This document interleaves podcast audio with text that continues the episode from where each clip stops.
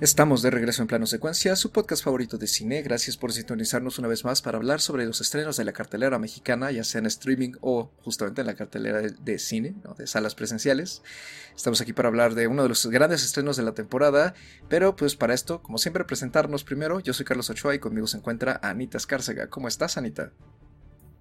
Hola, muy bien, muy contenta de estar una semana más platicando de cine, que es lo que más nos gusta. Y también está aquí Andy Saucedo. ¿Cómo estás, Andy? Hola, ¿qué tal? Muy bien, muy contenta. Eh, pues animada, ya esperando que llegara el día de, de poder platicar sobre esta película. Y esta película es nada más y nada menos que la inesperada y al mismo tiempo esperada secuela de Top Gun, ese clásico de 1986, que regresa ahora ¿no? reencarnado como Top Gun Maverick, dirigida por Joseph Kosinski y protagonizada pues, por el, emblemático, la estrella ¿no? del momento, que es Tom Cruise, que viene acompañado de Miles Teller, Jennifer Connelly, John Hamm, Glenn Powell, Ed Harris y Val Kilmer, en una aparición especial. Y pues la película ha causado mucha sensación desde su estreno ya hace varias semanitas, porque resultó ser que es una secuela, parece ser, ¿no? que consigue jugar muy bien con la precuela y proponer algo distinto, ¿no? Como que, vamos, supera a su predecesora y pues se ha convertido en un éxito a nivel mundial y prácticamente le ha comido el mandado a todos los blockbusters previos de este año y del año pasado, ¿no? Con toda la situación de la pandemia, ¿no? Que aún continúa y pues se ha convertido en, parece ser, ¿no? O sea, sin querer eh, decirlo ya de forma definitiva, pero que de momento es como una de las películas del año, sino es que la película o al menos el estreno comercial del año. La película fue filmada durante 2018 porque originalmente se iba a lanzar en 2019. Después hubo muchos reshots y se siguió filmando durante el 2019 y así. Y prácticamente estaba lista desde hace dos años y pues por toda la situación de la pandemia se pospuso y se pospuso hasta que terminó lanzándose apenas ahora a finales de mayo. Y pues ya para arrancar, Andy, ¿de qué trata esta secuela de Top Gun Maverick grandes rasgos, por favor. Claro que sí, eh, Top Gun Maverick se sitúa muchos años eh, después de su predecesora, en donde vemos a justamente Maverick, ¿no? interpretado por Tom Cruise, en donde él ya es un piloto de pruebas experimentado, ¿no? trabaja eh, justamente con, con aviones, llevándolos al límite de velocidad, y pues justamente en un momento de, rebeldía y de desafío, como castigo, es mandado de, nueva cuenta al origen, ¿no? A, esta tropa de élite que es Top Gun, en donde pues entrenan los pilotos más destacados. En esta nueva misión, Maverick pues tiene que capacitar a, un equipo de, de jóvenes para llevar a cabo una misión aparentemente suicida e imposible, en donde eh, pues él se ve justamente pues desafiado por, por eh, su pues por el hijo de, su mejor amigo, ¿no? Para aquellos que vieron la primera película, Tom Cruise tenía un compañero em, que era Gus, ¿no? Él falleció, tiene un hijo, un hijo con el que Tom Cruise aparentemente tiene ahí un pequeño problema, ¿no? Y, es parte de, esta nueva tropa de, jóvenes promesas de, pilotos. Entonces, ahí vemos un poquito la acción de, lo que es esta misión, la amistad y también justamente un poco de romance. Y pues ya para entrar en materia, Anita, ¿a ti qué te pareció entrada Top Gun? Esta secuela, claro. Ay, pues mira, para mí es un poco imposible no hacer comparaciones con la película original, la de 1986, porque yo, para bien o para mal, vi las dos películas del mismo día. En la mañana vi la primera y en la noche me aventé esta nueva película. Y pues para mí queda como muy claro estas comparaciones que se están haciendo y por supuesto comparto también esta idea de que esta película pues definitivamente superó a su predecesora en todo sentido prácticamente. Esta película tiene pues una profundidad que la primera falló en demostrar, porque como que lo intentó, pero no lo logró.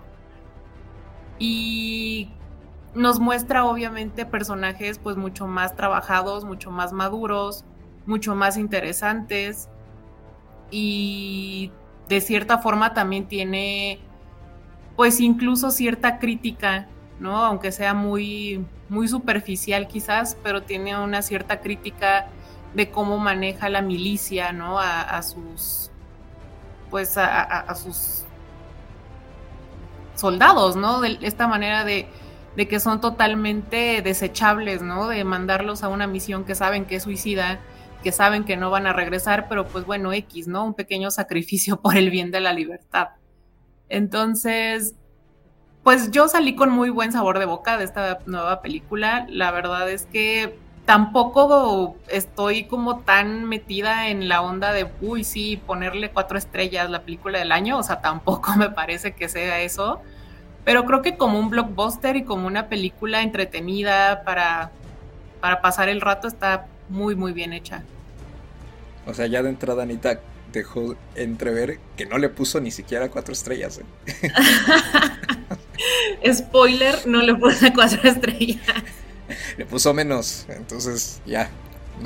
a ver, a ver, ya, ya veremos cómo, cómo termina esta, esta conversación. Nada más como dato extra, la película está escrita por Erin Kruger, que eh, es el guionista detrás del Aro y de algunas otras películas que han salido a lo largo de los últimos 20 años. También está escrita por Eric Warren Singer y tiene participación de Christopher McQuarrie, que es el director que ha estado detrás de las últimas entregas de Misión Imposible. Y además también él es uno de los productores de la película. Entonces, esta colaboración tan marcada con Tom Cruise se refuerza mucho en esta cinta. Y pues Andy, a ver, ahora cuéntanos tú qué te pareció de entrada esta secuela. A mí me gustó bastante, me la pasé muy bien. Em, yo soy, no quiero decir fanática ni nada, pero sí me gustan las películas de Tom Cruise. A lo largo de, estos varios años lo he defendido en, en su perfil como, como actor, ¿no? Y, me parece que tiene un trabajo ya mucho más maduro, más eh, pulido, ¿no? En, en términos de proyectos. Claramente ha tenido también bajas en taquilla, proyectos que a lo mejor no resultaron ser lo que quisieran, ¿no? Eh, que, hubiesen sido, pero me parece que, que Tom Cruise está muy, em, ¿cómo es la palabra? muy sólido, ¿no? Es, un actor ya muy sólido, muy consagrado, para bien en términos de los blockbusters, ¿no? Porque hemos hablado también de, otros actores, ¿no? En el caso de, Brad Pitt, que siempre han sido como comparativas constantes, al menos desde que iniciaron. Eh, hemos hablado también de, cómo ha evolucionado él como actor, su carrera, ¿no? Se han separado eh, por mm, kilómetros, ¿no? de, su perfil de, películas y Tom Cruise se ha consagrado muy bien ¿no? en, este, pues, en este estilo de, acción, algunas de ciencia ficción, ¿no? muchas de ellas que tienen que ver con escenas muy espectaculares, grandes bandas sonoras, eh, películas que, que pues han ido bien ¿no? en, ese sentido que permite tener secuelas. En el caso de, de Top Gun, yo la vi varios años, no sé cuántos, ¿no?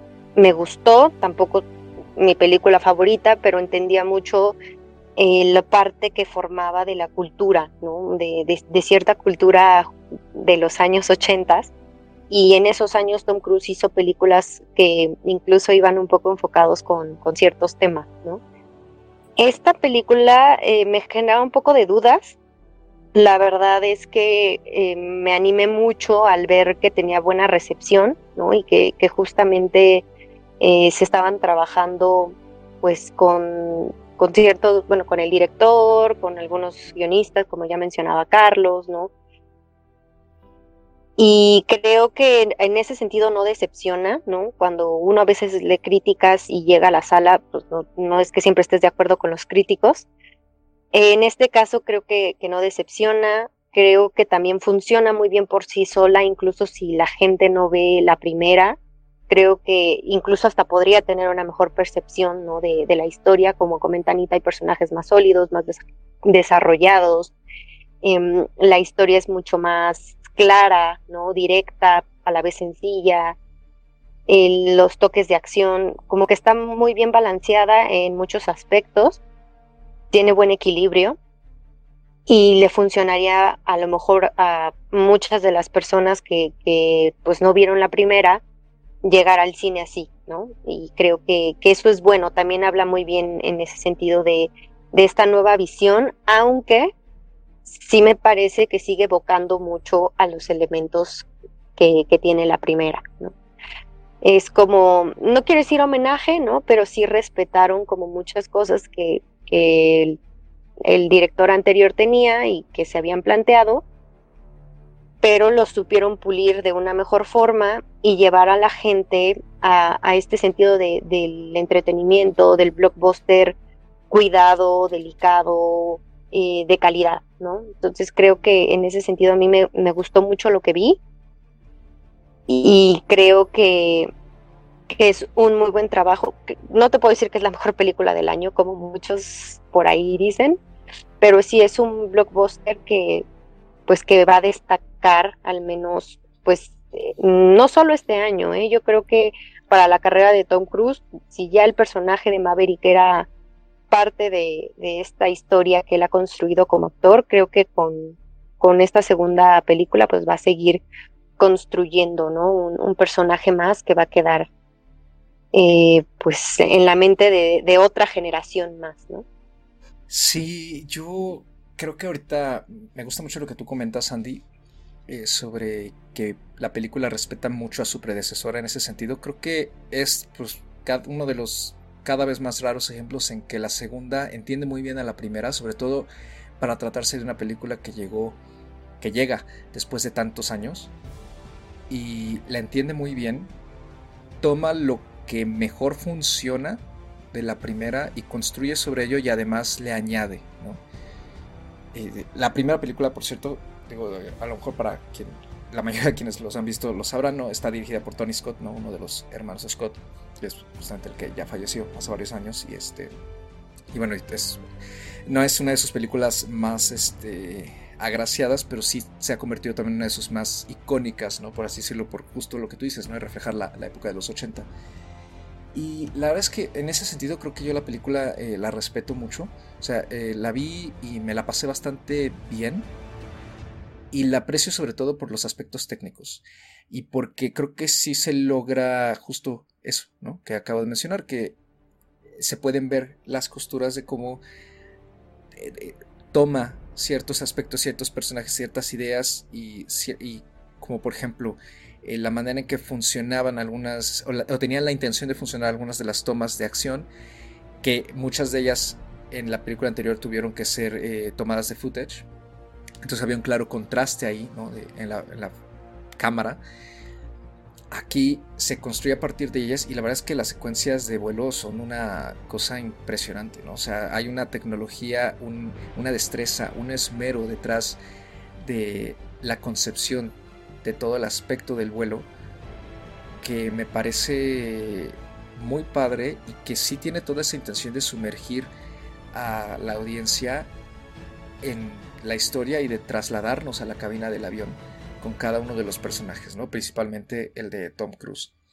Los personajes también creo que tienen, están mucho mejor construidos, todos en general son más carismáticos y el elenco también creo que es mucho más sólido. La banda sonora para mí es un acierto muy grande, no es una colaboración casi interdepartamental entre Hans Zimmer y otros eh, compositores y además está ahí también metida Lady Gaga, ¿no? que, quien es quien hizo el tema eh, de la película. Y creo que en ese sentido, o sea, como que la película pues funciona muy bien, ¿no? Se deja ver, se disfruta y tiene como que todos esos ingredientes del Hollywood clásico pues de antes. Y si bien no los moderniza, como que con toda esta factura en la que está envuelta la película se siente de cierta manera fresca. O por lo menos que pues, tomó todo eso y está bien hecho. ¿no? Emociona, conmueve, eh, intriga un poco y se deja, se deja disfrutar. ¿no? sin embargo, creo que también la otra parte que a mí me, igual yo estoy un poco como como tú Anita no sé qué me deja igual de eh, es que creo que detrás de toda su concepción y discurso sí hay unas ideas ahí extremadamente nacionalistas y de expansión, ¿no? Hay una, hay una especie de política sutil dentro de la película que busca también reflejar, creo yo, una mirada estadounidense del mundo que se siente también sacada de los 80, pero que para mí ya no funciona. Y eso, yo creo, dependiendo de la percepción de cada persona en la audiencia, pues puede hacer que la película de repente se vuelva un poquito pesada o no. A mí la verdad es que creo que tiene momentos en que me da mucha como pena eso, ¿no? El manejo de la política, ¿no? Y de esto, los white saviors, ¿no? Y Estados Unidos siendo salvador del mundo otra vez, metiéndose incluso en un conflicto internacional de forma súper eh, intencional, a sabiendas de que no se le va a recriminar nada. Y aparte de eso, el asunto de que de repente, creo que eso es lo que más me molesta de la película a mí, que sabe perfectamente que es una película que está eh, construyendo sobre un legado de un clásico y que sabe respetarlo, pero al mismo tiempo de repente no se mide y entonces de pasar del homenaje algo solemne de repente se vuelve extremadamente... Eh, no, cursi no es la palabra, pero hay algo ahí. O sea que de repente para mí fue como si estuviera viendo una sesión de coaching en pantalla, que me quiere vender mucho una idea de optimismo norteamericano eh, que a mí me cuesta mucho trabajo conectar con eso, ¿no? Y, que de repente hay ciertas escenas y ciertos momentos en las actuaciones de los personajes, de los actores, perdón, que están diseñados para que en este momento se diga un one-liner que se te quede muy grabado, ¿no? Que sea como un momento épico, que claramente, o sea, está ahí el actor, en este momento la cámara me enfoca a mí porque yo voy a decir una línea muy importante, ¿no? Siento que hay como que hay esa autoconciencia por parte de la película de que está haciendo algo grande y ese tono grandilocuente a mí no me termina de, gustar, que se me sienta pesada. Pero fuera de eso, la verdad es que creo que eh, como blockbuster funciona muy bien. Me gusta que no, no nos entregue una cosa complaciente, eh, cínica, y que tampoco se vaya por pues, las salidas más fáciles, a pesar de que pues, la misma historia, la verdad es que casi no hay riesgos, ¿no? Siento que, que los personajes en general, a pesar de que está esa eh, amenaza de que a lo mejor a la academia no le importa dispensar de alguno de los pilotos, claramente pues nadie va a morir. todo va a funcionar, todo va a salir bien, va a haber una solución para todo. Y, ese tono moralino de repente también creo que a mí me, me desconecta, pero, eh, o sea, al final creo que la intención de esta película es eh, hacernos pasar a todos un buen rato y pues de cierta manera deslumbrarnos ¿no? con, con sus proezas este, técnicas. Yo en ese sentido con eso, con eso me quedo de Top Gun, la verdad. Y yo de una vez voy previendo eso. Yo tampoco le di ni siquiera las cuatro estrellas. Y honestamente es una película que a mí me costaría mucho trabajo volver a ver. Es que yo siento que justo, es una película que no o sea, a mí lo que me ha sorprendido mucho es justamente ver a la crítica tan vuelta loca por esta película. Porque sí, claramente es un blockbuster americano, el típico American Hero, pero pero por otro lado también creo que muchas de las críticas que yo he leído y que ensalzan tanto esta película, pues son precisamente críticas que vienen de Estados Unidos y que justamente todo esto que mencionas, que con nosotros, al menos lo incluyo yo, que con nosotros no termina de cuajar o no termina de encajar toda esta visión eh, pues tan americana, ¿no? Del voy a ir a llevarle libertad a otros países aunque ellos no lo quieran pues finalmente son ideales con los que estas personas sí empatan y nosotros no, ¿no? Entonces, a lo mejor tiene que ver con eso, eso es algo que yo he pensado últimamente, porque yo de verdad, o sea, sí, disfruté mucho la película, salí con muy buen sabor de boca del cine, pero justo, o sea, no me parece que sea una película que dé como para más, como para pensar que estamos hablando de la película del año, ni que vaya, que tenga un valor más allá del blockbuster que es. Que de, que es un buen blockbuster, pues claro que lo es, pero más allá de eso, honestamente yo no, no veo gran cosa. Pero pues de nuevo, o sea, puede ser una cuestión cultural, ¿no? Que, que nosotros no, no estamos viendo. Híjole, yo creo que más bien también viene un poco como el origen de y los motivos de los cuales surgen, ¿no? La primera película pues tenía mucho más marcado toda esta parte del American Hero, del espíritu eh, naval, ¿no? Este, tú ingresa y te vas a ver así de cool como se ve Tom Cruise y Iceman, ¿no? Val Kilmer, o sea, todo lo que ven de la película y cómo está hecha, construida, eh, el objetivo que tenía, los arreglos que le tuvieron que hacer sobre la marcha para que no se viera tan de propaganda. Y en este, en este caso creo que la película va un poco más, no quiero decir por el capricho de Tom Cruise, ¿no? Pero sí un poco eh, por este sentido que tiene Hollywood, ¿no? De revivir ciertos clásicos, de, darles la vuelta, de traerlos, de pegarle a la nostalgia de la gente. Claramente ahí hay un sentido de nostalgia, eh, un poco Tom Cruise, ¿no? Eh, en esta etapa mucho más madura, en donde está él demostrando que para tener 60 años o casi 60 años está viviendo un momento físico, mental, y actoral que ha sorprendido a muchos y que lo han justamente posicionado, ¿no? Entonces son como diferentes factores en donde si bien se está haciendo de cierta forma un tributo a la primera, los motivos por el que estás haciendo la segunda no es el mismo, pues no es el mismo motivo, aunque sí esté en el trasfondo, ¿no? O sea, en el trasfondo seguimos viendo pilotos eh, que, claramente pues están representando una bandera, ¿no? Y, el sentimiento que tiene Estados Unidos por hacerse siempre el salvador, porque ellos siempre tienen la razón y siempre quieren llevar la paz y el bienestar al mundo cuando sabemos que usualmente son quienes generan los principales conflictos mundiales, ¿no? Toda esa parte está, pero yo siento que está mucho más diluida.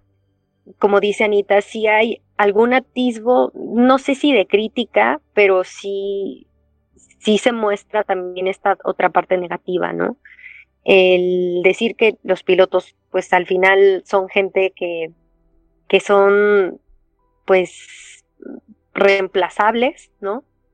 Por más buenos que sean, la edad llega, se van, eh, las influencias que pueden tener. O sea, Maverick es un piloto rebelde, ¿no? Que, le cuesta seguir las órdenes, que le gusta estar en el aire y hace todo por estar en el aire, pero constantemente está eh, faltando a los códigos y que por eso nunca ha sido ascendido más allá de los puestos a los que ha estado gracias a Iceman. Toda esa parte tiene como cierto fundamento de, a mi punto de vista, de decirnos, pues sí, o sea, hay mucho de cuánto le sirves al ejército, cuánto le puedes servir a la marina y en qué momento eres desechable. Y siempre vas a ser desechable. Pero el personaje de, de Maverick hace lo posible por mantenerse ahí, ¿no? Y creo que eso también juega mucho con la edad de Tom Cruise, ¿no? En, esta película, al menos yo es la primera en donde veo que lo tratan como un viejo y él ya se asume como un viejo, ¿no? O como un veterano creo que por ahí va mucho de, la parte de, del discurso que podría verse de cierta forma como crítica, ¿no? También cuando pues él, eh, están en esta misión tan arriesgada y que aparentemente nadie va a salir con vida o alguien se va a morir. A mí en lo personal sí me hizo sentir que alguien iba a morir. O sea, ya cuando te sales del cine dices, ay, pues no murió nadie, ¿no? Pero al menos en lo que está, en, no, es porque es con lo que tú decías, Carlos, ¿no? nadie muere, pues no. Pero al menos a mí sí me hicieron sentir que en algún momento alguien iba a morir y que incluso el mismo Tom Cruise podría ser esa persona. Porque en la primera hay una muerte, o sea, y, y claramente eh, es parte pues medular, ¿no? De la trama, de la poca trama que hay en la primera película, la muerte de Ghost, ¿no? Y que pues al final el que te estén diciendo que los pilotos pues prácticamente son desechables, ¿no? Porque sirven a un fin que es servir a su nación y que pues para su nación pues eres desechable. eh, a mí me hacía sentir como que si era posible que alguien muriera. Al final sales de la película y eso no pasa, pero creo que sí juega con ciertos elementos que al menos a mí hacen que no me preocupe tanto por creérmela, ¿no? En, en, el sentido de sí el nacionalismo, sí, este, ay, sí, Estados Unidos, otra vez, ¿no? Claramente que aquí al ser un blockbuster, pues eh, ese nacionalismo puede o no tomar pues cierta cierto protagonismo, ¿no? Entonces, más bien es como uno lo vea, a lo mejor nosotros desde países fuera de Estados Unidos que tenemos esta percepción justo de Estados Unidos, puede funcionar como esto, mm, pues este discurso muy propagandístico o simplemente lo ignoras y lo tomas como parte de la, de la trama y yo me imagino que justo en Estados Unidos también la euforia y todo, pues sí, sí va mucho más ligado al sentimiento nacionalista que ellos sí tienen de sentirse esa nación, ¿no? Esa nación que están viendo a lo mejor en pantalla y se identifican muchísimo más de lo que otras personas se podrían identificar. Entonces creo que por eso al menos a mí no me molesta tanto porque ni me identifico, ni en este caso me molesta porque lo veo como parte de, como un contexto, ¿no? Básicamente. Y me enfoco muchísimo más en justamente en los personajes, en su desarrollo, en las relaciones. Y por eso decía yo que me parecía que era una historia o una película mucho más equilibrada en todos los aspectos, ¿no? Tanto de guion, personajes, técnico. Y igual la parte musical me parece que encaja bien y se me hace menos invasiva que como era el, eh, de la primera película, aunque la primera película pues justamente toda la banda sonora ganó un Oscar, que, es como bueno, ok, este, y creo que por eso a mí me parece que si bien no es una película que digo, no es lo mejor del año, ni es lo más maravilloso que ha hecho Tom Cruise, a mi punto de vista a mí me han gustado muchas otras cosas que ha hecho Tom Cruise eh, a lo largo de su carrera, a mí me parece que, cumple y que pues supera ¿no? lo que se puede llegar a esperar de películas. Creo que la forma más interesante de, en tu caso de ver la película es justamente a partir de la figura de Tom Cruise, ¿no? Y de cómo si hay este subtexto de cierta manera metatextual de que es una película en la que estamos viéndolo a él, justamente como tú lo dices, ¿no? Ya en un plan como de eh, una figura ya de, sabiduría madura, ¿no?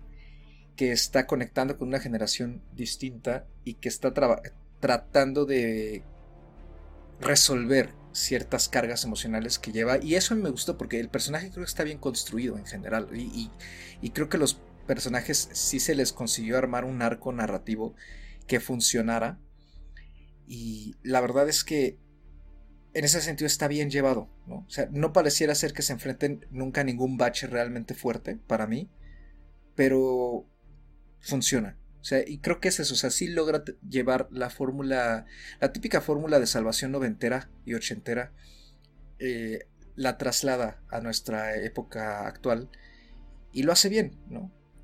Sin clavarse tanto en ciertas cosas a pesar de que sigue arrastrando ese, por ejemplo, e, e, ese estilo como medio entre arrogante y cringy, ¿no? De manejarse, eh, o sea, todo el ambiente, ¿no? Que se respira a lo largo de toda la película, por ejemplo, o la relación con el interés amoroso que aunque a mí me encanta Jennifer Connelly y la verdad es que las escenas que más disfruté fueron las de en el bar entre ellos dos eso, no sé por qué me gustó mucho. Pero ya cuando va progresando la relación, de repente se vuelve también ya como una cosa medio. Eh, como. No sé. lo más. ¿Cómo decirlo? Poco arriesgado posible. Creo que de repente son esos momentos en que claramente se está eh, pegando a una fórmula con la que busca tener ese éxito. O sea, creo que a, menos a mí la sensación que me da la película es que está muy consciente de lo que está haciendo. y lo del discurso político, pues a lo mejor sí, se viene, viene un poco de segunda mano y además claramente un poco pues reforzado por el contexto mundial que hay ahorita. ¿no? O sea, a mí, a mí la verdad es que cuando mencionan lo de un país que no está alineado con la OTAN y te estás viendo que el país tiene nieve y que parece ser que fabrican este tipo de armamento, o sea, casi me río en la sala porque dije, o sea, pues es que esto claramente sabemos qué país es, ¿no? Con qué país hay un conflicto ahorita. Y me da un poco de... O sea, un poco de risa loca, ¿no? En ese sentido, porque eh, se sigue queriendo llevar todo como, pues por debajo, ¿no? Que, que, no se note, pero aún así el discurso ahí está, ¿no? Y aunque no la siento tan propagandística como la primera parte, a mí sí me pesa un poco también esa sensación, ¿no? De. de ah, siento como que me están reclutando aquí. Pero pues. Lo siento, yo no me la compro. Pero vuelvo a lo mismo, creo que al final con lo que yo me quedo es eh, todo el aspecto técnico. El respeto muchísimo que la mayoría de las escenas de acción fueron hechas con efectos eh, prácticos, que el elenco estuvo entrenando y subiéndose a los aviones para saber pilotearlos e incluso sí volaron, quizá no hicieron todas esas maniobras tal cual, pero hicieron la mayoría. Y que hay una entrega por parte del elenco hacia la realización como tal, que creo que eso sí se logra transmitir muy bien. Y finalmente pues es el, aspecto más fuerte de, la película, creo yo. ¿no? Eh, también como una producción que busca colgarse de la nostalgia al mismo tiempo construir a partir de ella, me parece que la película es, interesante en ese sentido. En todo caso, creo que lo que menos interesante es su trama. Y, sobre todo la trama de salvamento, ¿no? De esta misión suicida que parece que es imposible.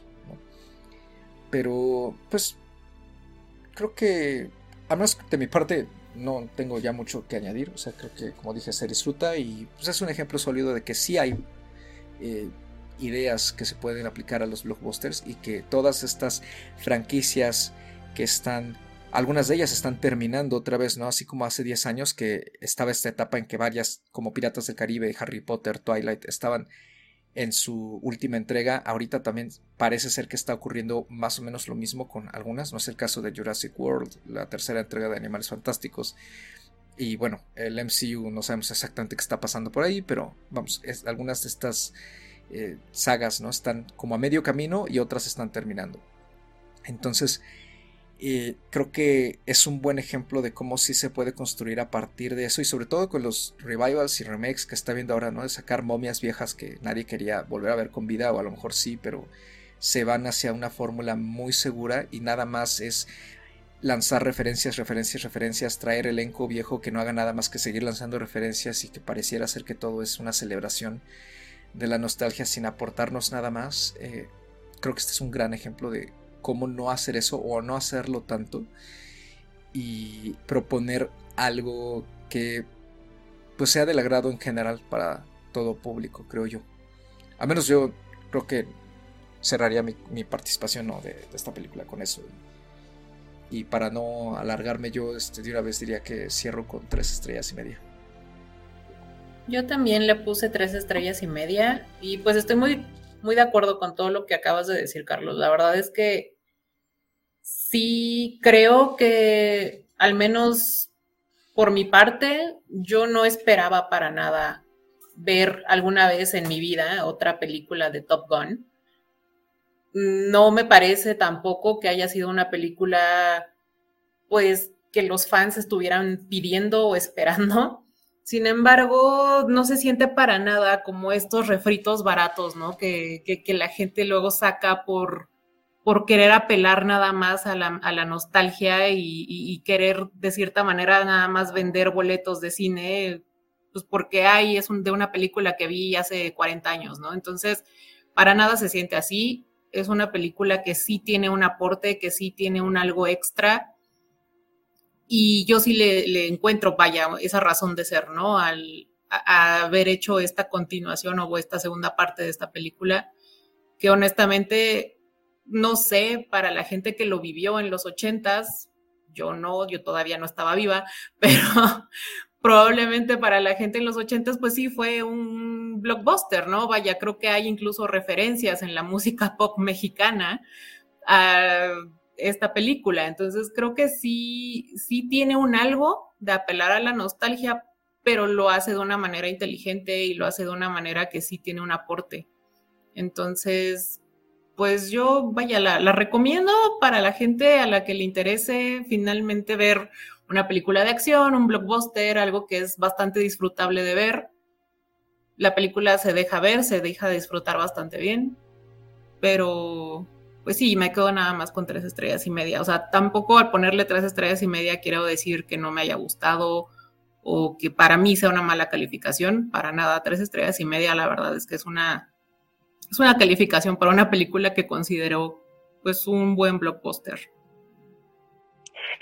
En mi caso, y, retomando un poco lo que comentaba Carlos sobre ciertas franquicias, ¿no? Y también cómo eh, van cambiando la calidad justo en el tiempo, franquicias que cambian de director, que no se hablan entre sí, que no, o sea, que, que la segunda parece no entender a la primera. Eh, considerando todo eso y considerando también el tipo de películas blockbuster que han estado llegando los últimos años, cuando ves justamente eh, Maverick, creo que, como dice Anita, hay un aporte, ¿no? Hay, hay algo que, que la hace diferente y creo que Carlos lo mencionó, que es, se nota la entrega, se nota la calidad de, de, la entrega de, de, pues tanto de la dirección como de Tom Cruise, de los chicos que, que en este caso lo acompañan, el elenco. Y no es solo apelar a la nostalgia por apelar o como dice Anita, vender boletos por vender, ¿no? Creo que ni ellos esperaban que fueran a vender tantos boletos, la verdad, aunque sea Tom Cruise. Y creo que también me gusta que, que al final es acción que se ve real, o sea, se ve creíble, ¿no? No es una acción de rápidos y furiosos, en donde un Chevy detiene un helicóptero, ¿no? O sea, es como cosas que tú dices, ok, ¿no?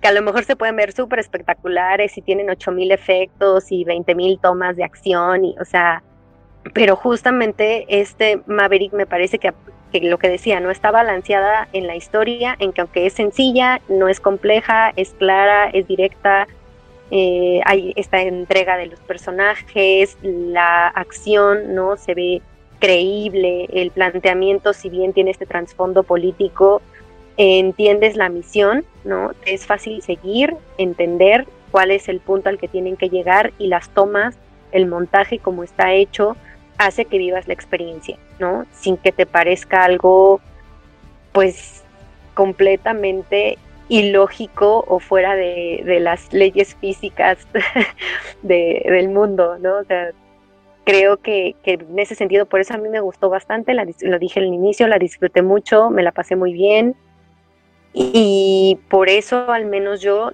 le di cuatro estrellitas, no porque me parezca la cosa más maravillosa del mundo, sino que valorando justamente lo que es.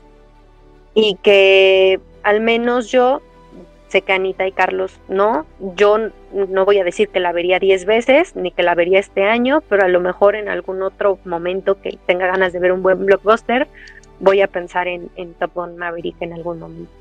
Y pues con eso termina esta breve discusión de esta secuela, ¿no? Que como dije, se esperaba y, y al mismo tiempo como que nadie la esperaba y de repente sorprende y que, que creo que lo más padre también en ese sentido, este, a partir de la pandemia, pues es que se ha recuperado bastante ¿no? la actividad eh, con los cines y pues, por lo visto le, le, ganó a todos estos grandes estudios con las franquicias que decían, ja, no, a mí nadie me supera, ¿no? Entonces Disney, Marvel, eh, Warner ahorita se han de estar rascando todavía la cabeza pensando, demonios, ¿en qué, ¿en qué hemos fallado?